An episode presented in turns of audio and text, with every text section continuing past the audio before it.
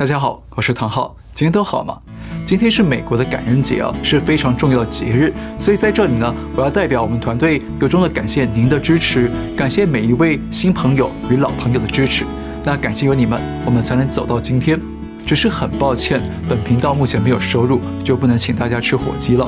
不过呢，就在感恩节前夕，美国政府发出了一个重要消息。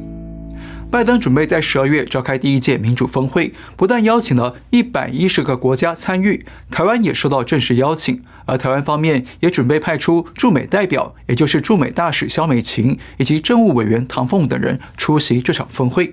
不过，先声明一下，唐凤跟唐浩啊是没有任何关系的，因为之前有朋友问过这问题啊。好，台湾受邀参加这场国际民主峰会，虽然只是网络举行的视频峰会，但是对台湾来说啊，这是一次参与国际社会、提高台湾国际能见度的好机会。毕竟有超过一百个国家共襄盛举嘛，那台湾方面当然是相当高兴。不过，如果我们再深入一点说，这次拜登邀请台湾参加峰会，其实还传达了三个相当重要的信息。第一个信息，美方要告诉国际社会，美国和台湾都拥有共享的普世价值，包括自由、民主、人权和法治等等。所以，美国跟台湾在国际上是相当重要的合作盟友。那反过来说，中共没收到邀请，就等于是美方暗批中共没有自由、民主、人权等等普世价值，和国际社会的主流价值观呢是背道而驰的。那这一点也再次反映了美国与中共之间的对抗关系，或者是国际社会与中共的对抗啊，不只是政治意识形态上的对抗，更是生活价值与生活方式的对抗。第二个信息，美方要通过这个民主峰会再次重申，美中关系维持着三 C 的框架，也就是呢竞争、合作、对抗。什么意思呢？用布林肯的话来说，就是美中在应该竞争的时候就竞争，可以合作的时候就合作，以及必须对抗的时候就对抗。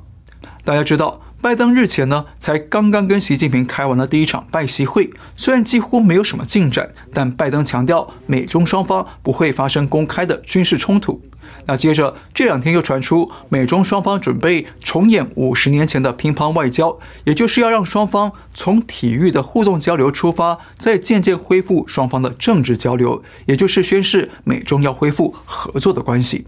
不过，现在拜登在邀请台湾参加民主峰会，把中共甩在一边，这等于是又向中共抛出了竞争与对抗的信号，来平衡之前拜习会的合作信号。所以，从现在到明年中共二十大以前，基本上美中关系啊都不会脱离这三 C 的框架。第三，美国邀请台湾参加一百多国的民主峰会，当然知道这会让中共不高兴。但是美方就是要通过这个邀约来强化他们对一个中国政策的主导权，而不是被中共的一中原则牵着走。同时呢，也是要通过这个机会帮台湾争取更多盟友的支持，要引导更多国际力量介入台海局势。为什么呢？一方面是美方要让台海问题国际化，而不是被中共国内化，避免台湾沦为第二个香港，被中共轻易的并吞。另一方面呢，需要争取更多国家参与进来，一起来防堵中共改变台海现状，防堵中共向西太平洋扩张。这样做呢，是可以分散美方协防台海的压力，降低防卫的成本。因此，这次台湾受邀参加民主峰会啊，其实背后的用意啊也是不简单的。只是我想提醒大家一个重点了：虽然台湾争取国际朋友的支持很重要，但是台湾更要小心慎防中共对台湾社会内部的隐蔽入侵。在我来看，这些隐蔽的入侵战术啊，其实相当于中共已经对台湾开战了，只差没有动武、没有出兵、没有硝烟。那么，台湾要格外留意中共的哪些隐蔽战呢？第一个战术，切割台湾社会，煽动群体斗争。不知道你有没有注意到啊？最近不管是美台关系改善，或者中共发生什么尴尬的丑事啊，他们都一定把矛头指向台独或者某某党。就连马来西亚歌手黄明志的《玻璃心》在国际上爆红，让中共尴尬难堪。结果中共还是要说这是某某党故意制造反中情绪。先强调一个重点。我们绝对不是要帮哪个政党或者帮台独说话，而是要指出一个重点：今天不管台湾的执政者是哪个党派，只要你不听中共的话，不听中共的指挥，那中共就会用同样的文攻武吓来对付你，把一切过错都推给你。不管你是台独、港独还是电脑病毒，都一样。为什么呢？因为这就是中共最擅长的阶级斗争。阶级斗争就是利用群众斗群众，但是斗争一定要先划分群体。接着呢，通过文宣或者舆论来煽动大多数人去仇恨或者敌视少数群体，然后再出手发动暴力斗争，把这个少数群体啊给消灭了。而这种暴力呢，可以是武力，也可以是肢体暴力，也可以是舆论暴力。等到消灭一个群体之后，中共就在锁定另一批敌人，再如法炮制，划分群体，煽动敌意，发动斗争，消灭敌人。就这样循环往复，一轮斗完再发动下一轮，直到绝大多数人都听令中共为止。那这就是中共最擅长的斗争武器。那中共为什么要这样做呢？因为在他们的斗争经验里啊，总结出几个重要原则，就是争取多数，打击少数，各个击破，还有联合次要敌人，打击主要敌人。这些原则啊，其实也都是中共的统战手段。毕竟中共很清楚，他没办法一次跟所有人群做对抗，所以就采取这种切香肠慢慢啃的手法，先从全体人民当中划分出一小群敌人，然后抹黑敌人，煽动仇恨，争取多数人的认同，最后呢，怂恿多数人把敌人给消灭了。这就是联合次要敌人，打击主要敌人。所以大家可以看到。今天台湾不管是哪个党执政，只要他们抗拒中共，或者是不配合中共的指令，那么中共就会启动这套阶级斗争的战术，先从舆论上加大攻击力度，把一切责任与过错啊都推到执政者身上，日复一日的灌输来强化敌意。比方说，中共最近什么事啊都推给某某党。一方面呢，是要把敌人给划分出来，煽动大多数台湾人对执政者的敌意；另一方面呢，也是要让其他不支持某某党的人觉得，哦，这是共产党跟某某党的斗争，跟我没关系。误以为啊，中共只是要打击某某党，不是要打我，从而降低了戒心，甚至呢，还跟着中共走。那这种战术啊，就是中共非常拿手又非常狡猾的心理战和群体战，很有隐蔽性与欺骗性。对那些啊没被中共统治过的人来说，是很难察觉的。所以过去毛泽东讲阶级斗争一抓就灵，但是，一旦中共打倒了主要敌人，他们就会转过身来对剩下人群进行下一轮的斗争，继续切割出新的主要敌人，再联合次要敌人去斗争，无止境的斗下去。这就是所谓的各个击破。那现在中共就是用这套战术，在不停地煽动台湾的内部斗争，要对台湾人民各个击破，整体削弱。所以啊，我想请台湾的朋友们留意，不管您的政治立场是什么，都要谨慎留意中共这套非常隐晦的切割战术，因为它会让你一开始觉得中共切的斗的都是别人，等到最后啊，刀子就会落到你的身上了。第二个战术，统战分化台湾各政党，挑动党内斗争。中共这套阶级斗争的手法也深入用到台湾的政治圈里，用到各个政党的身上。其实台湾政党不分蓝绿啊，中共都在设法的渗透与统战。各政党里头都有反对中共的人，也有靠近中共的人。因为在共产党的思维里，台湾每个政党都是中共的敌人，只是主要敌人与次要敌人的差异而已。那台湾各政党都是中共要消灭的对手，只是时间早晚而已。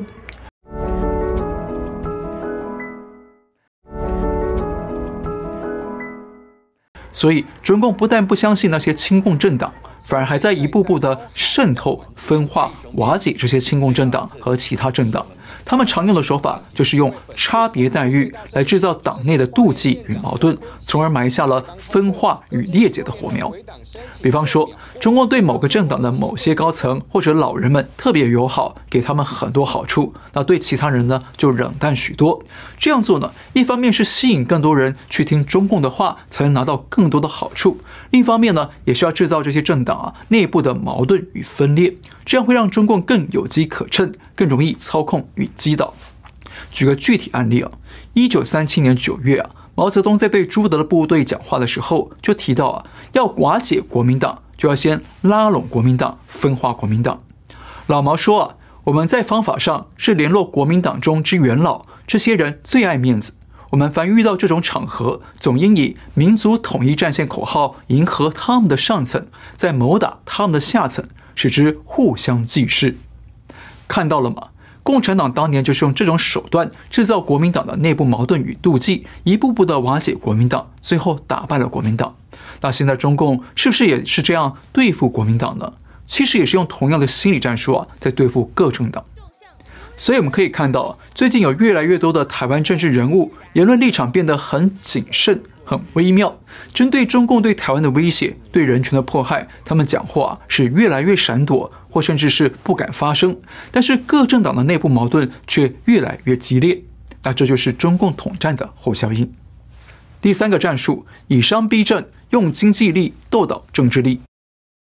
台湾三大工业集团之一的远东集团，最近在中国五个省被当局追查违法违规，并且呢被罚款惩处。虽然这些罚款对远东来说啊损失很有限，但是对台湾政商界带来的余震可是相当的巨大。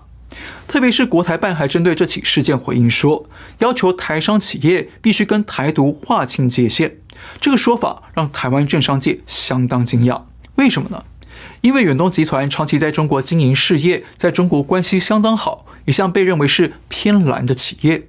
特别是远东集团董事长徐旭东先生，那我以前曾经短暂的采访过他哦。那我的观察是，徐董非常的豪迈，有领袖的霸气，但是呢，他也非常会审时度势，八面玲珑。加上他在中国的企业规模也相当大，所以远东集团过去基本上没有被扣上台独企业的帽子。